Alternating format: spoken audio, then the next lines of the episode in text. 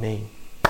Bom, vamos lá. Eu quero só fazer uma, um retrospecto da mensagem da semana passada. É, o, texto, é, o tema dessa mensagem é minha história e o foco central desta mensagem que estamos pregando em duas partes, para que nós não é, tenhamos um tempo muito extenso aqui no nosso campus online. O foco central, a parte principal desta mensagem é para que você possa entender que a sua história ela tem o poder de transformação de vidas. O meu testemunho e o seu testemunho são usados por Deus para transformação de vidas, para alcance de pessoas. Então, se você está assistindo a essa mensagem, saiba que ao abrir a boca para compartilhar o seu testemunho, o que Deus fez na sua vida, você vai estar cumprindo o ID do Senhor que nós lemos na semana passada. Certo? Então, quando você entende que Deus te chamou, Deus te formou para ser a luz do mundo e o sal da terra. Começamos lendo Mateus capítulo 5, versículo 14 na semana passada, porque algo me foi dado, um presente chamado salvação. Então, o que, que eu quero ler com você lá em Mateus capítulo 5, versículo 14? Vocês são a luz do mundo. Não se pode esconder uma cidade construída sobre o um monte. E também, ninguém acende uma candeia e a coloca debaixo de uma vasilha. Pelo contrário, coloca no lugar apropriado e assim ilumina todos os que estão na casa. Assim brilha a luz de vocês diante dos homens para que vejam as suas boas obras, o seu testemunho, a sua história, e por verem o seu testemunho, a sua história, as suas boas obras, glorifiquem ao Pai de vocês que estás nos céus. Então, qual que é o objetivo dessa mensagem nessa quinta online? Entender que Deus está escrevendo uma história na sua vida, escrevendo uma história na minha vida, e que essa história, esse testemunho que está sendo escrito, ele serve de testemunho para que outras pessoas que nós amamos sejam alcançadas pelo poder manifesto de Jesus e glorifiquem a Deus. Entenda esse glorificar a Deus como uma expressão de reconhecimento de quem é Jesus, o Salvador da nossa vida. Eu disse para vocês também que na semana passada que o seu testemunho é importante porque ele é a continuação da Bíblia, ele é o Atos 29, ele é a continuação das Sagradas Escrituras, ele é o, escrever do Evangelho nos nossos dias. Então, o seu testemunho ele é importante porque ele é a continuação, ele é a manifestação do mover de Deus nos nossos dias. A Bíblia continua a ser escrita pela minha vida e pela sua vida. Eu disse também na semana passada que a Bíblia é um livro inspirado pelo pelo Espírito Santo que narra a trajetória de homens e mulheres que tinham uma vida antes que foram encontrados ou tiveram um encontro com Deus e com Jesus e que depois desse encontro tiveram uma vida totalmente transformada. Então, essa foi a introdução que nós demos na semana passada. A Bíblia contém 66 livros distribuídos em Novo e Antigo e Novo Testamento, e esses 66 livros de Adão e Eva até João na ilha de Patmos, nós vemos a história de homens e mulheres que encontraram-se com Jesus, que tiveram uma experiência com Deus e com o Espírito Santo e tiveram a sua vida completamente transformada. Dei exemplos de como esse encontro com Deus ele é explosivo, esse encontro encontro com Jesus, ele é explosivo. E se você não assistiu a mensagem anterior, não vou me delongar aqui na, retros, na retrospectiva, você pode escutar ela no nosso Spotify. Eu aconselho você a procurar lá a Renovada Cantareira no Deezer, no Spotify, no Apple Podcasts e também no Castbox, se você tem. E você pode ouvir a mensagem Minha História da semana passada e você vai ficar prontinho para poder nos acompanhar é, ou entender um pouco melhor essa mensagem, mas não faça isso agora. Vai comigo até o final, não para de assistir essa mensagem para ouvir da semana passada. Vamos continuar daqui. E aí eu falei também sobre onde nós compartilhamos o nosso testemunho. E Atos capítulo 1, capítulo 1, versículo 8 diz assim: Mas receberão poder quando o Espírito Santo descer sobre vocês, e serão minhas testemunhas em Jerusalém, a nossa casa, em toda a Judéia e Samaria e até os confins da terra. Ou seja, aonde nós devemos compartilhar o nosso testemunho? Primeiro lugar que nós devemos compartilhar o nosso testemunho é dentro da nossa própria família, no nosso oikos. O que é o oikos? Oikos é o nosso grupo é, de, de relacionamento mais próximo, nosso grupo de relacionamento mais perto de nós. Isso é a palavra, o, o, a palavra oikos significa. Então, nós devemos compartilhar nosso testemunho primeiro para as pessoas que estão muito perto de nós. E eu falei um pouco sobre isso na semana passada. Falei que você tem as possibilidades de compartilhar seu testemunho dentro da sua casa, no seu trabalho, na sua faculdade, nas suas pós, MBAs. Você tem a, a possibilidade de compartilhar o evangelho nas suas locomoções de casa para o trabalho. Você tem o privilégio de compartilhar o seu testemunho, a sua história no, seus, no almoço de família, nas suas reuniões de família. E eu também enfatizei é, algo muito importante para mim, que nós temos que aproveitar qualquer oportunidade, qualquer gancho para introduzir a nosso testemunho, para introduzir a nossa história. Lembrando que a nossa história precisa ter pelo menos precisa ter três pontos fundamentais: quem eu era antes de Jesus, como eu conheci Jesus e o que a minha vida se tornou depois que eu tive um encontro com Jesus. É basicamente sobre isso que essa, essa segunda parte da mensagem Minha História é, vai falar. Então, eu quero dizer para você o seguinte. Para quando nós falamos em compartilhar a minha história, compartilhar o nosso testemunho, nós precisamos ter um direcionamento espiritual. E agora eu quero começar a minha mensagem que ela é para hoje, para essa quinta, dia 11 de junho. A segunda parte da mensagem começa a partir de agora. Se nós queremos compartilhar a nossa história, se nós queremos falar do amor de Deus para as outras pessoas, nós precisamos entender que existe um direcionamento espiritual para isso. Veja, Vou reprisar o que eu falei na semana passada. Talvez você olhe para a sua vida e fale que pense que você não tem nenhum testemunho tão grandioso. Você não é um ex-nada. Você não é um ex-traficante, você não é um ex-corintiano, você não é um ex-viciado, você não, você parece que a sua vida, pastor, eu cresci na igreja.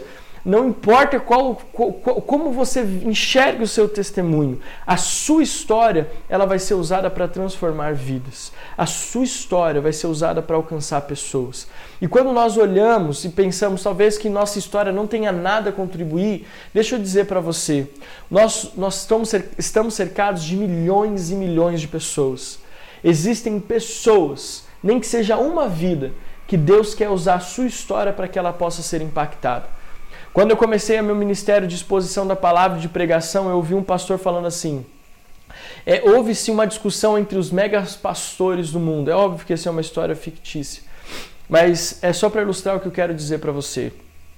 E essa reunião de mega pastores, de pastores super influentes, começou ali. E aí um falou: Não, porque nas minhas cruzadas já se converteram 500 mil pessoas. Aí o outro falou: Mas nas minhas cruzadas pela África já se converteram 2 milhões de pessoas. Aí o outro levantou e falou assim: Ah, mas a minha, nas minhas cruzadas eh, já se converteram 10 milhões de pessoas. E aí um rapaz assim, né, ficou ali meio sem graça, meio, meio triste. Aí perguntaram para assim: E você, quantas pessoas você já ganhou nas suas cruzadas evangelísticas? E aquele pastor disse: Eu ganhei só uma pessoa.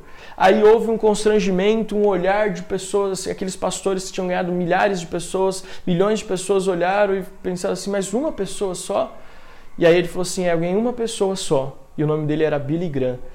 E aí aquelas pessoas então ficaram impactadas. Billy Graham, você sabe, um dos maiores evangelistas da história da humanidade um homem que dedicou a sua vida à pregação do Evangelho. Então, o que, eu estou querendo dizer com isso? Talvez você possa olhar e pensar assim, mas eu não tenho a eloquência que os pastores têm, eu não tenho a eloquência que a Adriana tem, que o pastor Alex tem, eu não falo, eu tenho vergonha, eu sou tímido, eu nunca ganhei muitas pessoas para Jesus, mas deixa eu falar algo para você. Se você entender esta mensagem que eu estou compartilhando nessa quinta online, e você entender que a sua história ela pode ser responsável nem que seja por uma única pessoa e essa pessoa pode ser o grande avivalista da, da, da era contemporânea, já valeu a pena você ter ouvido essa mensagem, já valeu a pena você ter compartilhado o seu testemunho.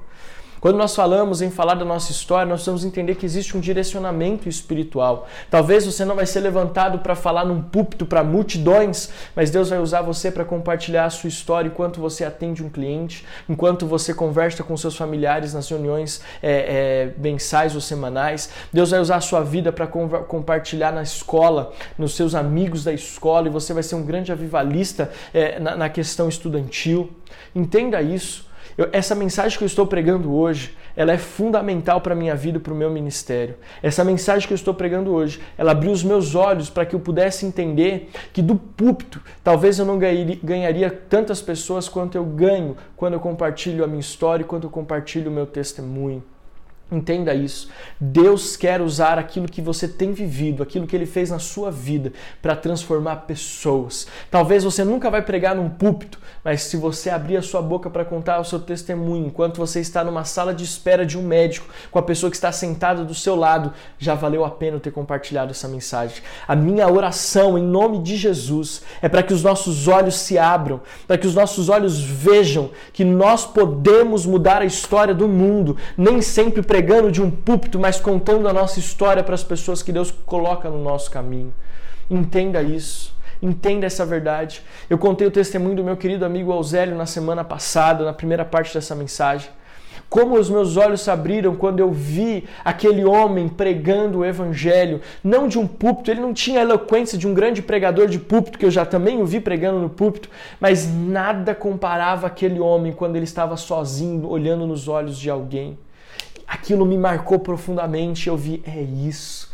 É isso. Porque se você olhar e ler os evangelhos, Mateus, Marcos, Lucas e João, você vai perceber que o grande ministério de Jesus não estava quando ele pregava nas sinagogas, mas quando ele olhava nos olhos daquelas pessoas que cruzavam com o caminho dele. O grande, os grandes, o grande mover do ministério de Jesus nos evangelhos não está na sinagoga ou nos templos, mas está quando ele caminhava em direção à casa de Jairo, chefe da sinagoga, para curar a sua filha que estava enferma, e uma mulher com fluxo de sangue ela tocou nas vestes de Jesus e Jesus parou e disse: De mim saiu virtude, de mim saiu poder. E aquela mulher constrangida então se apresenta a Jesus e ele olha nos olhos dela e diz: A sua fé te curou. Ali nós entendemos que muitas vezes é, nós somos confundidos por essa visão moderna de igreja, de que ela só flui do púlpito. Não, a nossa igreja flui de você. A unção do Espírito Santo não está apenas comigo, com a Adriana, com o apóstolo Joel, ela está nas suas vidas, ela está na sua vida. A unção e o poder do Espírito Santo se manifesta nas suas mãos, há poder na sua palavra. Você tem tanta autoridade quanto eu que estou pregando aqui agora também tem para poder compartilhar a sua história e vidas serem salvas há direcionamento espiritual no compartilhar da sua história. E quando eu falo em direcionamento espiritual, eu quero que você entenda o seguinte: existem pessoas que fazem parte da nossa vida e que nós não damos conta o quanto elas precisam ser influenciadas por mim e por você. Deixa eu te contar um testemunho. Alguns anos atrás eu estava num jantar de família, aliás, um almoço de final de ano. Se eu não me engano, era Natal ou Ano Novo. Minha mãe sempre reúne a nossa família muitas e muitas pessoas da nossa família no nosso no Natal e no Ano Novo.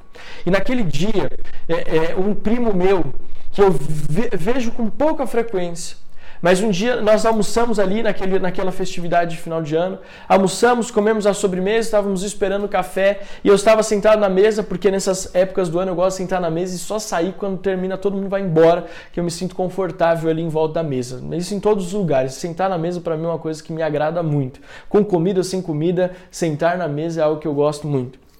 E aí, eu estava lá sentado e esse primo veio, sentou calmamente do meu lado, colocou a mão dele sobre a minha mão e falou assim: Alex, você é pastor, né? Eu falei: sou.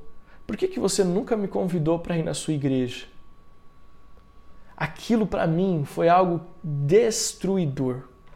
Porque, por menos contato que eu tivesse com ele, eu não prestei atenção que o meu primo precisava de Jesus.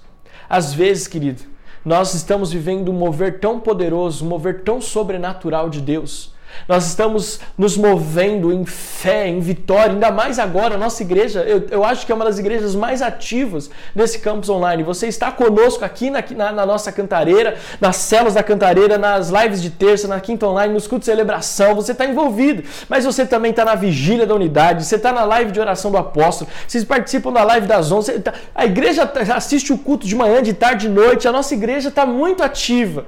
Mas o que eu quero que você saiba é o seguinte: tudo isso que nós temos recebido nós precisamos transferir para as pessoas, a, por meio da nossa história. Nós vamos contar o testemunho do que Deus tem feito na nossa vida para as pessoas que estão à nossa volta. E muitas vezes são pessoas que nós nem percebemos, pessoas que os nossos olhos não se abriram. E aí nós acabamos nos preocupando apenas com a nossa fé e a nossa espiritualidade e esquecemos de compartilhar a nossa história. Nós vamos estar em oração em todo o tempo para que nós não percamos uma oportunidade, nós percamos um uma oportunidade de falar de Jesus para as pessoas. Nós não podemos, nós vamos ter esse direcionamento espiritual. Tem que existir um radar é, é, é, em nós espiritual para que nós possamos compreender a, o mundo espiritual que nos cerca, para que nós possamos, na hora certa, introduzir a nossa história de salvação, introduzir a forma como nós conhecemos a Jesus e como nós somos hoje,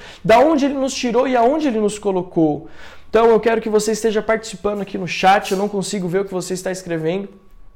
Vou ver só depois, mas eu quero que você esteja é, conectado conosco. Eu quero que você esteja aqui participando dessa palavra, entendendo o, o, manifestar de Deus nessa noite.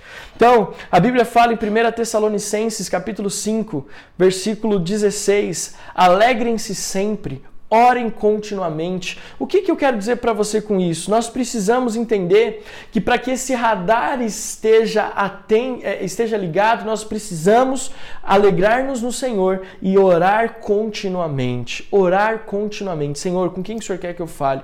Querido, quando eu saio de casa, ou quando eu vou fazer alguma viagem, ou quando eu vou pegar um Uber, alguma coisa, eu falo, Senhor, usa a minha vida. O que, que o Senhor quer que eu fale? Qual é a direção espiritual para esta pessoa? Querido, é difícil eu pegar um Uber que aquela pessoa não, não é alcançada pelo poder de Deus ou pela manifestação do Evangelho.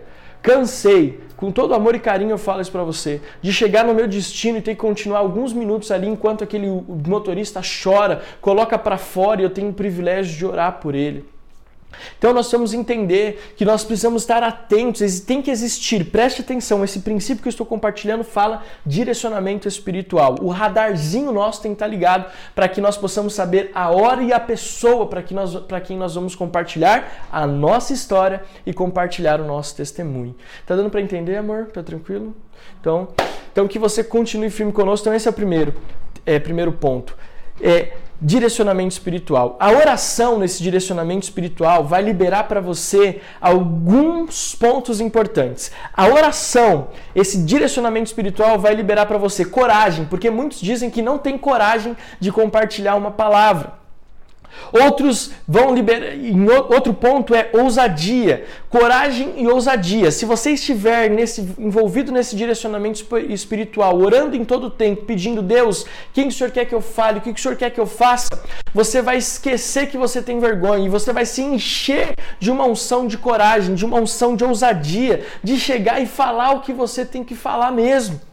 Outro ponto, destemor. Você não vai ter é, milindres para falar, mas você vai chegar e vai falar é, sem medo daquilo que você tem que entregar. Veja só, quando nós começamos a pastorear os jovens, nós fizemos um, um impacto evangelístico é, de poder. Eu gosto muito de fazer isso e nós já fizemos na nossa igreja lá na sede, vou fazer isso na Cantareira um dia. Nós já fizemos esse evangelismo de poder muitas vezes. E sempre que nós fazemos, os resultados são impressionantes. Como é que funciona esse evangelismo de poder? A gente prepara a nossa história, como eu estou ensinando você a preparar a sua aqui já já, e a gente investe em tempo de oração. E a gente ora, ora, ora, ora, ora, e a gente vai buscando, Deus, o que o Senhor quer que eu faça, o que o Senhor quer que eu fale. E aí nós instruímos as pessoas a serem sensíveis ao Espírito Santo. De repente vai vir um nome, de repente vai vir uma, uma fisionomia, vai vir um rosto, de repente vai vir algo, uma roupa, uma cor de roupa. E aí as pessoas vão sendo encharcadas pelo Espírito. É um tempo de adoração, demora ali um tempo considerável, não é rapidinho, não. Porque nós somos encharcados da manifestação do poder de Deus. Depois saímos para a rua, sem revista, sem folder, sem nada. A gente sai só é com a Bíblia e vamos embora. E aí a gente vai procurando aquele rosto que o Espírito Santo nos mostrou, aquela cor de roupa, aquele nome que o Espírito Santo falou conosco. E aí com essas impressões do Espírito nós começamos um evangelismo de poder. Eu estou falando isso para ilustrar para você coragem, ousadia e destemor. Eu nunca vou me esquecer que uma menina na nossa igreja, hoje ela já é crescida, mas na época ela era uma adolescente, devia ter os seus 14, 13, 14 anos. E naquele dia estava chovendo muito que nós marcamos esse evangelismo de poder, mas nós fizemos tudo que nós tínhamos planejado para fazer. E aí nós ficamos orando e pedindo, Senhor, para a chuva, para a chuva. Enquanto isso, nós fomos aquecendo no espírito. E aí eu lembro que aquela, parou a chuva, a gente saiu e a menina falou assim, tremenda, falou, pastor, veio um rosto na minha mente, muito claro. Só que eu tô com medo de ir sozinha. E aí fomos eu e a Adriana com essa menina. Nós andamos ali na Praça da Árvore. E quando demos fé, ela olhou: é esse homem que Deus mostrou para mim. Era um vendedor ambulante que estava ali na Praça da Árvore. Aquela menina chegou para ele chorando, tremendo, e aquele homem já sentiu o poder de Deus. E ela foi falando com ele, e aquele homem era desviado. Por fim, nós fazemos ali uma oração e aquele homem começou a frequentar a nossa igreja foi começou a participar dos cultos de celebração. Gente, sabe por quê? Porque quando nós nos movemos no direcionamento espiritual, nós somos tomados por uma unção de coragem, somos tomados por uma unção de ousadia. O medo nós não, não nos domina, mas apenas a vontade de compartilhar Jesus. Às vezes você está parado assim num lugar e você começa a sentir uma inquietação. Isso é sinal de que o Espírito Santo de Deus está falando com você. Tem alguém ali que precisa da sua palavra alguém ali que precisa da sua direção. Quando você busca esse direcionamento, ora continuamente, você tem sabedoria e discernimento. Esses são os outros pontos que eu quero falar com você. Sabedoria. Quem ora continuamente, está envolvido nesse direcionamento espiritual, ele recebe sabedoria e discernimento. Sabedoria para falar e discernimento para agir. Como que eu vou falar e como que eu vou agir? Esse é outro ponto. E por último, os dois últimos. Aqueles que estão orando continuamente, buscando direcionamento espiritual, eles têm uma visão espiritual e eles recebem palavras de conhecimento. Pastor, o que são palavras de conhecimento? Eu aprendi isso com Randy Clark. É, nós temos um seminário de cura é, e de dons espirituais na nossa igreja alguns anos atrás. E o Randy Clark esteve ministrando por três dias e três noites ali. De dia ele ministrava para nós pastores e à noite ele ministrava com a campanha de cura e milagres na nossa igreja. E eu vi ali cegos enxergando, eu vi ali surdos ouvindo e eu vi pessoas de cadeira de rodas andando. Isso não foram pessoas que me contaram, eu vi. Na ajudar nas traduções, é, eu vi o mover de Deus ali acontecendo e as pessoas sendo alcançadas. Os meus olhos viram. E eu aprendi com Randy Clark a respeito de palavras de conhecimento, impressões que o Espírito Santo nos dá. Às vezes você está num ambiente e você não tem problemas de, de coluna, mas você está num lugar e de repente você começa a sentir as suas costas doendo. Isso é um sinal, uma palavra de conhecimento, uma direção, uma impressão no seu espírito que Deus talvez está querendo te levar a orar por uma pessoa que está ali naquele lugar exatamente com problema de dor nas costas. Eu nunca vou me esquecer a Andréia, que hoje é membro da nossa igreja na Cantareira, casada com o Alvinho, a mãe da Bia. Eu me lembro que num culto eu estava lá ministrando é, e aí eu senti uma impressão muito forte no meu espírito e eu comecei a sentir uma dor de estômago. Eu nem sei se a, a eu, com, com certeza a Deia vai se lembrar disso, né? E aí, você lembra disso, inclusive? Lembra? Eu estava no púlpito, era um culto de domingo, a igreja lotada. E aí eu falei assim, olha, Deus está me mostrando. E aí se eu não me engano, Deus mostrou diretamente André, falou assim, ó, tem uma pessoa aqui, eu não sei se foi se Deus mostrou ela diretamente, enfim. Deus mostrou que tinha alguém que estava sofrendo com a dor de estômago, um problema seríssimo no estômago. E aí Deus falou assim: Olha, eu estou liberando isso porque Deus está querendo curar alguém aqui nessa hora. E eu me lembro que naquele momento aquela pessoa, a Andréa recebeu essa palavra e depois ela me contou um testemunho poderoso que um dia eu quero que ela conte para você a respeito de como Deus curou ela da, da, das úlceras, da gastrite que ela tinha naquele culto, naquele momento. Então, eu estou dizendo isso para você porque quando nós estamos nesse discernimento espiritual, nós com certeza vamos viver um mover de Deus para que a nossa história tenha mais facilidade de ser compartilhada. Sabe, quando nós estamos nesse direcionamento espiritual, a nossa história, ela não é algo que nós planejamos, na verdade ela flui naturalmente para que outras pessoas possam ser alcançadas. Hoje eu, eu, eu oro para que as pessoas perguntam a respeito de paternidade para mim, porque eu quero ter o privilégio de contar como Deus me consolou e como Deus curou a minha vida da perda do nosso filho. Quando eu vejo alguém que perdeu um familiar querido, um pai, eu amo estar perto porque eu tenho o privilégio de contar a minha história de como Deus tratou comigo naquela questão. Então, eu quero que você esteja bem ligado aqui comigo em nome de Jesus. Além dessas questões que eu falei que o Espírito Santo libera, existem duas coisas que são fundamentais quando nós falamos em discernimento espiritual. Deus, além de nos dar toda essa, essa coragem, essa ousadia, esse destemor, essa sabedoria, esse discernimento, essa, é, é, essas impressões no espírito, visão espiritual, Deus também nos mostra as pessoas de paz e as famílias de paz. Dentre todas as pessoas as quais você vai compartilhar o Evangelho, existem pessoas de paz, que são pessoas que Deus usa como influenciadores de grandes grupos. Famílias de paz são famílias que são usadas por Deus para compartilhar o amor dele com um grande número de pessoas.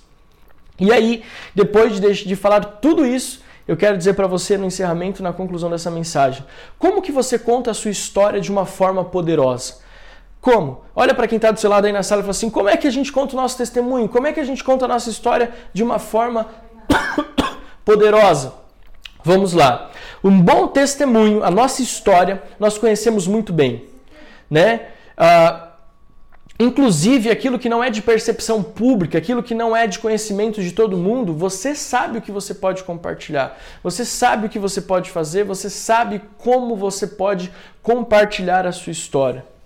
Como que você pode falar do amor de Deus? Existem na sua vida existem particularidades que podem ser instrumentos de bênção na vida de outras pessoas. Mas basicamente existe uma forma que você pode contar a sua história que com certeza vai marcar a vida das pessoas. De tudo o que você pode compartilhar, existe três princípios e nós já falamos para ele.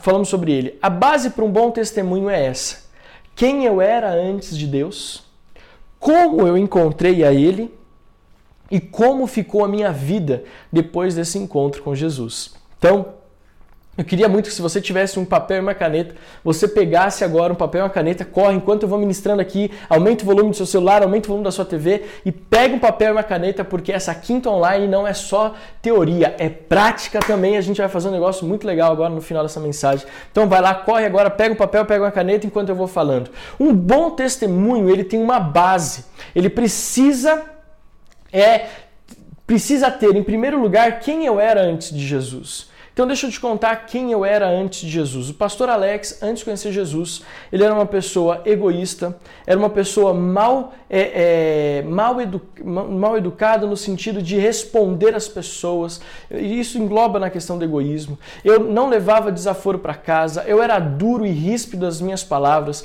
Eu era uma pessoa que, por conta dos, da, do meu temperamento, das minhas atitudes, tinha poucos amigos. Eu era uma pessoa que não tinha compromisso com as coisas, principalmente é compromisso até com a minha própria família. Eu cresci num lar extremamente amoroso, extremamente tradicional, mas eu cresci desenvolvendo um orgulho, uma soberba que Deus eu não sei de onde veio. E essa era a minha vida antes de conhecer Jesus. Eu me encontrei com Jesus é numa célula. Como eu falei na nossa live, se você não assistiu, está no Spotify, no YouTube, essa live 5 sobre por que célula. Eu me converti numa célula. E nesse grupo, dentro da nossa casa, ali num grupo de compartilhar da palavra, eu comecei a ver é, como Jesus era bom. Eu comecei a ver que a Bíblia ela podia se tornar algo real na minha vida. E eu via como as pessoas tratavam umas às outras e aquilo começou a me transformar de dentro para fora. E eu tive um encontro real com Jesus ali. Eu me lembro quantas vezes naquelas reuniões de segunda-feira na célula, eu me prostrava ali e, e via Jesus falando comigo, eu via Jesus ministrando no meu coração. Eu vi Jesus mudando a história do casamento dos meus pais. Eu vi Jesus restaurando a sorte financeira. Eu vi Jesus quando eu, eu tive encontro com Jesus. Meu encontro com Jesus ele foi assim um processo é, é, é constante, como ele é até hoje, inclusive. Mas eu me lembro que algumas coisas marcaram minha vida. Meu pai nunca foi um alcoólatra, mas ele gostava de beber em um determinado tempo da nossa vida, onde nós entramos numa crise financeira bem forte. Eu vi o meu pai bebendo muito com as pessoas do prédio que nós morávamos. Era muita bebida. E eu tinha muita vergonha, às vezes, de vê-lo tão bêbado. E ali conversando com os meus amigos, e aí olhando aquela situação, às vezes eu me sentia ver, vergonha por aquilo. A minha mãe, desde que eu me entendo por gente, é, eu me entendia por gente antes de conhecer Jesus, a minha mãe, ela só. Eu, eu, lembro muitas coisas da minha mãe boas que ela fez, mas algumas coisas eu lembro também. Ela falou assim: filho, vai lá no seu Toninho buscar um maço de Hollywood. Minha mãe fumava também bastante. e eu vi Jesus, eu tive encontro com Jesus quando, através dessas reuniões, eu vi a minha mãe deixando de fumar, eu vi o meu pai deixando de beber. E aí eu comecei a ver, e eu tive esse encontro com Jesus, eu vi Jesus por meio do que Jesus estava fazendo na vida dos meus pais. A transformação que ele estava produzindo na vida dos meus pais. E eu comecei a ver que os meus pais estavam tendo uma mudança no casamento, o relacionamento deles como casal começou a mudar, a nossa vida financeira, ela começou a mudar. E aí eu comecei a enxergar, poxa, esse Jesus que a, gente, que a minha avó fala, que a gente compartilha na célula, que eu tenho sentido, ele é real, ele está promovendo uma transformação grandiosa na minha família, no, no relacionamento dos meus pais, na nossa vida como um todo, na nossa família.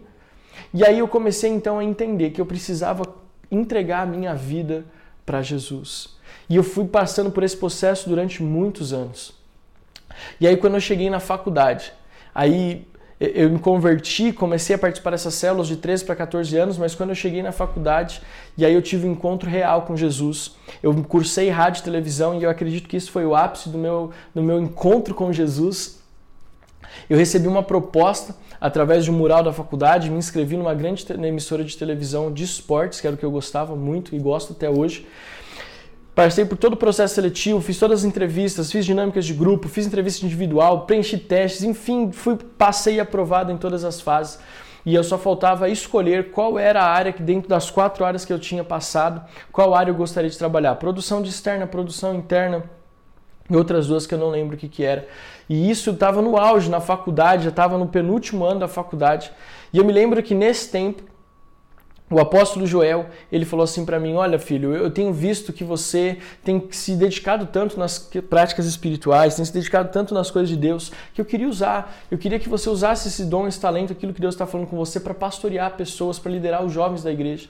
E eu me lembro que naquele dia, então, eu tomei uma decisão. Eu iria abrir mão da minha carreira secular e iria me dedicar exclusivamente ao reino de Deus.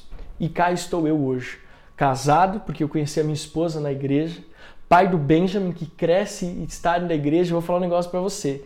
O que esse menino é crente. Eu vou contar um testemunho que a Adriana já deve ter contado, mas eu quero contar para você. Eles têm orado agora e Deus tem falado com ele ele começou a entender o que é o poder da oração. Nós estamos ensinando a ele sobre oração baseado na oração do Pai Nosso. Nós falamos com ele todos os dias. Ele tem devocional de manhã e tem devocional à noite. É um negócio que meio, meio punk para a criança crescer firme com Jesus. Claro que não é nenhuma tortura, fica tranquilo. Mas, e aí ele começou a entender o poder da oração. E olha só que coisa interessante. Ele começou a orar e ele começou a ter experiências com Deus. Adriano orou para que os olhos dele se abrissem ele começou a ter experiências com Deus. Aí a primeira experiência que ele teve foi que Deus falando para ele assim: Olha, mamãe, eu vi Jesus. Eu, Jesus falou comigo e ele pediu para que eu não fosse desobediente, eu preciso obedecer mais vocês. E ele começou então, um dia ele estava brincando, ele viu uma criança com um patinete e ele gostou tanto daquele patinete. E um dia nós estávamos no carro, ele falou assim: Papai, mãe, eu orei, pedi para Deus um patinete e Deus falou que ele já me deu um patinete. Naquela mesma semana, meu irmão mandou para ele um presente da Irlanda. E adivinha qual era o presente que ele ganhou? Um patinete. Então, eu quero dizer para você que tudo aquilo que nós vivemos com o Senhor, nós vivemos porque Deus é capaz de mudar a nossa história. Deus é capaz de mudar a nossa vida. Não é verdade, filho? Uhum. então, eu quero dizer para você o seguinte: a minha vida hoje é uma vida onde eu tenho tudo aquilo que Deus sonhou que eu tivesse e eu sou muito grato por isso. Eu tenho uma esposa, eu tenho um filho lindo, eu tenho um ministério, eu tenho o privilégio de pastorear você, eu tenho o privilégio de poder ser feliz com aquilo que Deus tem me dado a conquistar, os sonhos das minhas viagens, tudo isso foi um processo de transformação a partir do momento que eu conheci Deus. Mas o mais importante foi que hoje a minha alegria é de ter muitos amigos. A minha alegria de saber que as pessoas falam para mim constantemente: Pastor, é tão gostoso conversar contigo, é tão bom conversar com você, e mal elas sabem quem eu era antes de conhecer Jesus. Conseguiu entender? Contando meus testemunhos, eu passei por três fases: quem eu era antes de conhecer Jesus, como eu conheci Jesus e quem eu sou hoje. E se você reparou algo bem interessante, eu gastei pouquíssimo tempo falando de como eu era antes de conhecer Jesus e gastei mais tempo falando como eu conheci Jesus e como é a minha vida hoje.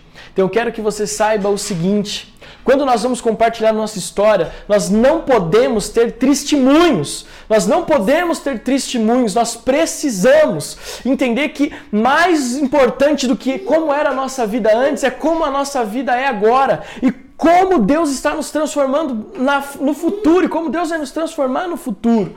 Preste atenção nisso. Deus quer ministrar conosco e ministrar a nossa história para outras pessoas usando essas três partes. Mas sabe o que acontece?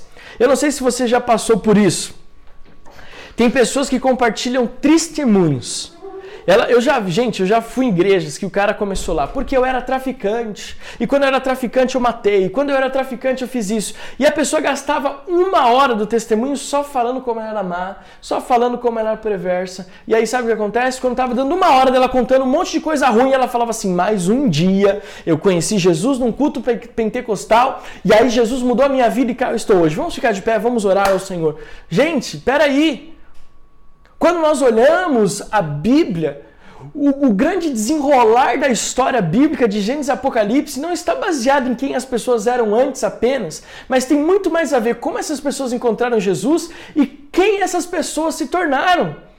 Nós sabemos que Paulo era um homem perverso, perseguidor dos cristãos, mas a Bíblia não gasta tempo só falando sobre isso. Na verdade, a Bíblia relata com intensidade de detalhes como Paulo, a caminho de Damasco, teve uma visão espiritual a respeito de Jesus.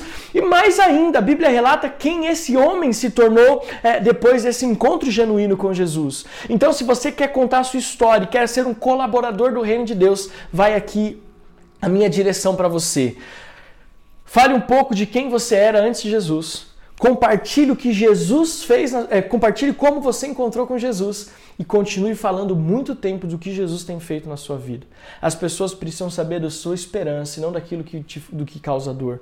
Fique focado aqui comigo que eu já estou terminando e espero que você esteja com papel e caneta na mão. Agora nós vamos um pouco além. Vamos supor que você já compartilhou a sua história.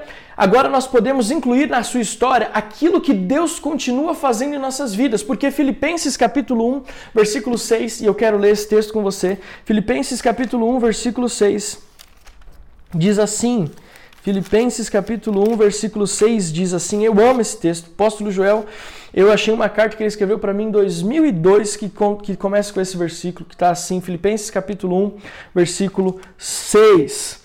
Estou certo de que aquele que começou boa obra em vocês há de completá-la até o dia de Cristo Jesus, nosso Senhor. Olha só que interessante.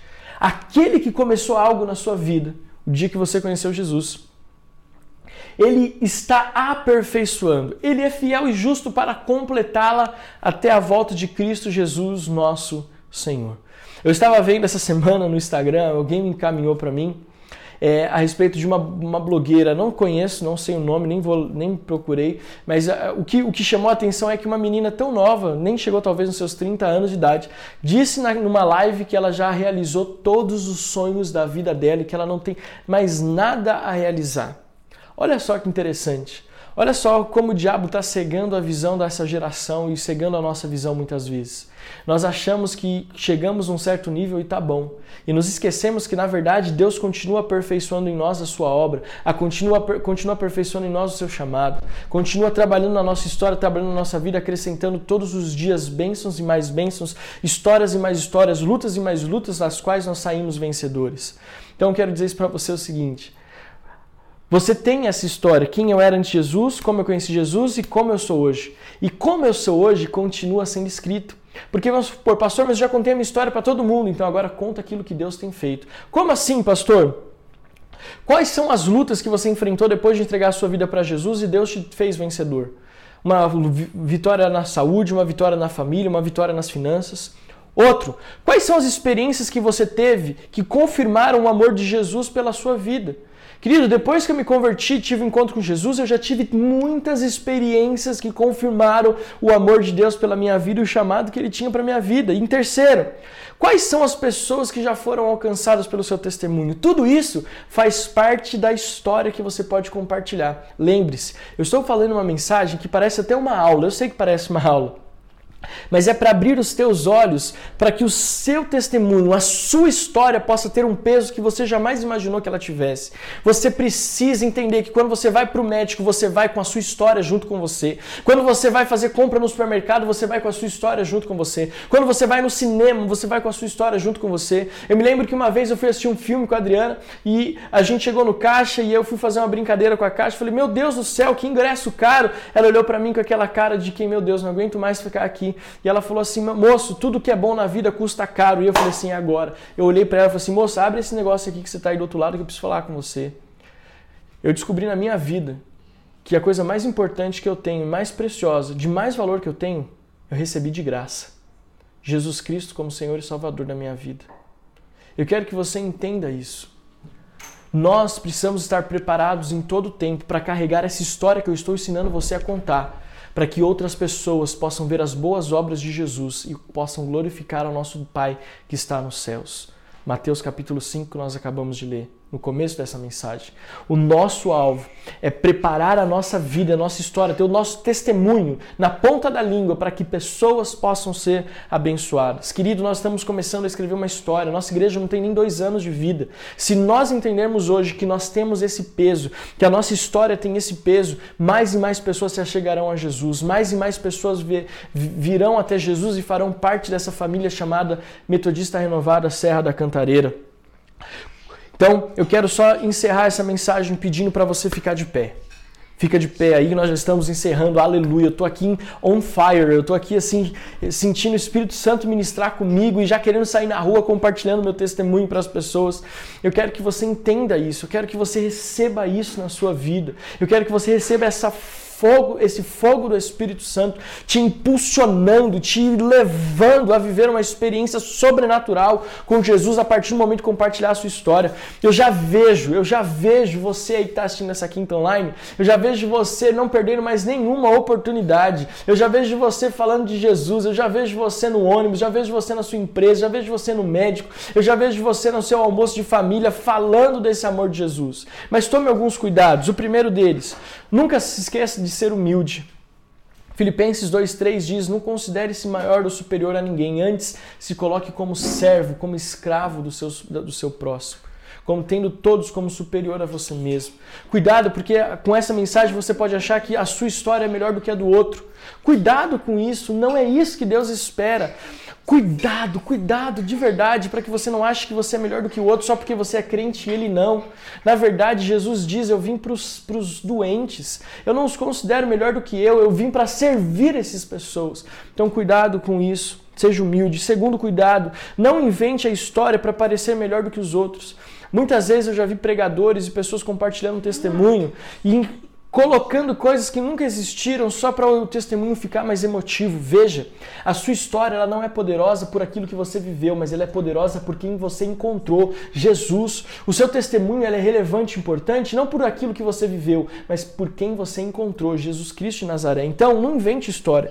Terceiro, nunca entre em debates teológicos. Compartilhe o seu testemunho, não entre em debates teológicos. Eu já contei isso aqui, vou repetir bem rapidinho. Uma vez estava liderando uma célula de jovens e aí chegou um rapaz que morava dentro de um monastério, não nem aqui no Brasil, ele morava no estado, era um brasileiro, amigo de um rapaz da nossa célula, e ele estava passando férias no Brasil e ele veio participar da nossa célula e ele começou a entrar em um debate teológico, a célula ficou inflamada e o Espírito Santo falou assim: "Não fale isso com ele, não entre em debate teológico. Compartilhe o seu testemunho". E aí eu contei para eles por que, que eu tinha contei para ele por que, que eu tinha entregado minha vida para Jesus. Na hora que eu comecei a contar, aquele moço desfaleceu. E aí ele foi embora e o amigo dele falou assim: Cara, ele nunca ouviu alguém falando de Jesus como você falou. Porque ele falou assim: todo mundo quer debater com ele teologicamente, mas nunca ninguém falou porque entregou a vida para Jesus. Consegue entender? Não é debate teológico. Não é milenista, pré-milenista, Jesus existiu, Jesus não existiu. O que, que esse Jesus fez? Porque o que ele fez é indiscutível na sua vida e na minha vida. E segundo, é, é, quarto, não entre uma competição para ver quem tem a pior história. Sabe aquele negócio? Meu, você não sabe o que me aconteceu. Meu filho virou corintiano. Aí o outro fala assim: você não sabe, os meus dois viraram corintiano. Deus me livre. Não, não queira entrar numa competição para saber quem tem a pior história. Em quinto, não seja chato. Nada pior do que crente chato. Não seja chato contando o seu testemunho, seja natural. Sabe? Não, não, não queira colocar evangeliquez, não queira colocar muitas palavras é, é, varão, vaso, é, é varão de guerra, santo, bênção. Não! Seja natural. Seja quem é você. Não seja chato, não seja aquele, ó, oh, lá vem o crente chato. Não. Sente numa mesa e compartilhe Jesus. Eu, gente, eu tenho muitas experiências, só que eu não vou contar por causa do tempo. De como você, sendo você mesmo em Jesus, consegue levar a sua história o seu testemunho para que outros glorifiquem a Deus de uma forma extraordinária. E por último, seja você mesmo, que eu já falei. Então, eu quero encerrar. Você, eu já pedi para você ficar de pé faz tempo, mas é porque é só para você me acompanhar. Amém? Se você sentou, fica de pé de novo, em nome de Jesus. Mas qual é a parte prática dessa mensagem? Eu vou orar, vou encerrar essa transmissão, mas o culto não vai acabar. Mesmo depois que eu encerrar essa transmissão, eu quero que você sente por mais 10, 15 minutos na sua, na sua sala, onde você achar mais confortável. E você vai escrever o seu testemunho. Você vai escrever o seu testemunho. Então você vai pegar e escrever quem você era antes de Jesus, como você encontrou Jesus e quem é você hoje depois desse encontro com Jesus? Você vai escrever esse testemunho. Lembra, dá mais ênfase para como encontrou Jesus e o que Jesus fez na sua vida e pouca ênfase naquilo que você era, porque provavelmente as pessoas já te conhecem. E por último, você, depois de fazer, escrever esse testemunho, orar, buscar a direção de Deus, você vai pensar em uma pessoa que o Espírito Santo de Deus vai te mostrar. E ainda hoje, depois de escrever o seu testemunho, você vai pegar o seu telefone e você vai ligar para essa pessoa e começar uma conversa. E você vai começar a conversar e compartilhar com ela quem é Jesus e compartilhar esse testemunho da mesma forma que nós é, fizemos aqui hoje, aprendemos hoje. Lembre-se, sal da terra, luz do mundo para que as pessoas vejam suas boas obras e por ver você, o seu testemunho, a sua história, suas boas obras, possam glorificar o nosso Pai que está nos céus. Lembre-se, aquele que começou uma boa obra na sua vida é fiel e justo para completá-la até a volta de Cristo Jesus, nosso Senhor. De pé, feche os olhos, deixa eu orar por você. Orecantarabalabá. Senhor, obrigado por essa vida que está conosco.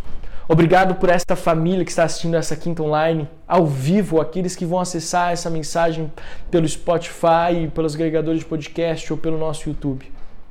Deus, eu te peço o seguinte, Pai, que essas vidas possam entender o poder que há na história deles, que a continuação da Bíblia é a nossa história, o que nós vemos com o Senhor hoje.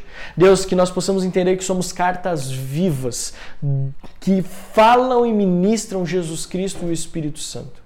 Hoje eu oro, nessa quinta-feira à noite, dia 11 de junho, para que essa vida possa ser alcançada pelo poder sobrenatural de Jesus e para que o testemunho dele possa ser, ser pregado a tempo e afora de tempo.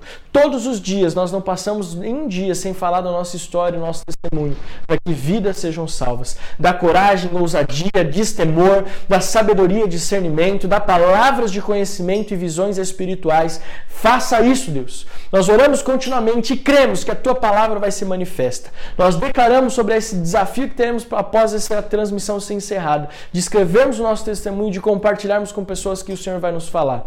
Eu oro e abençoo a nossa igreja em nome de Jesus. Amém.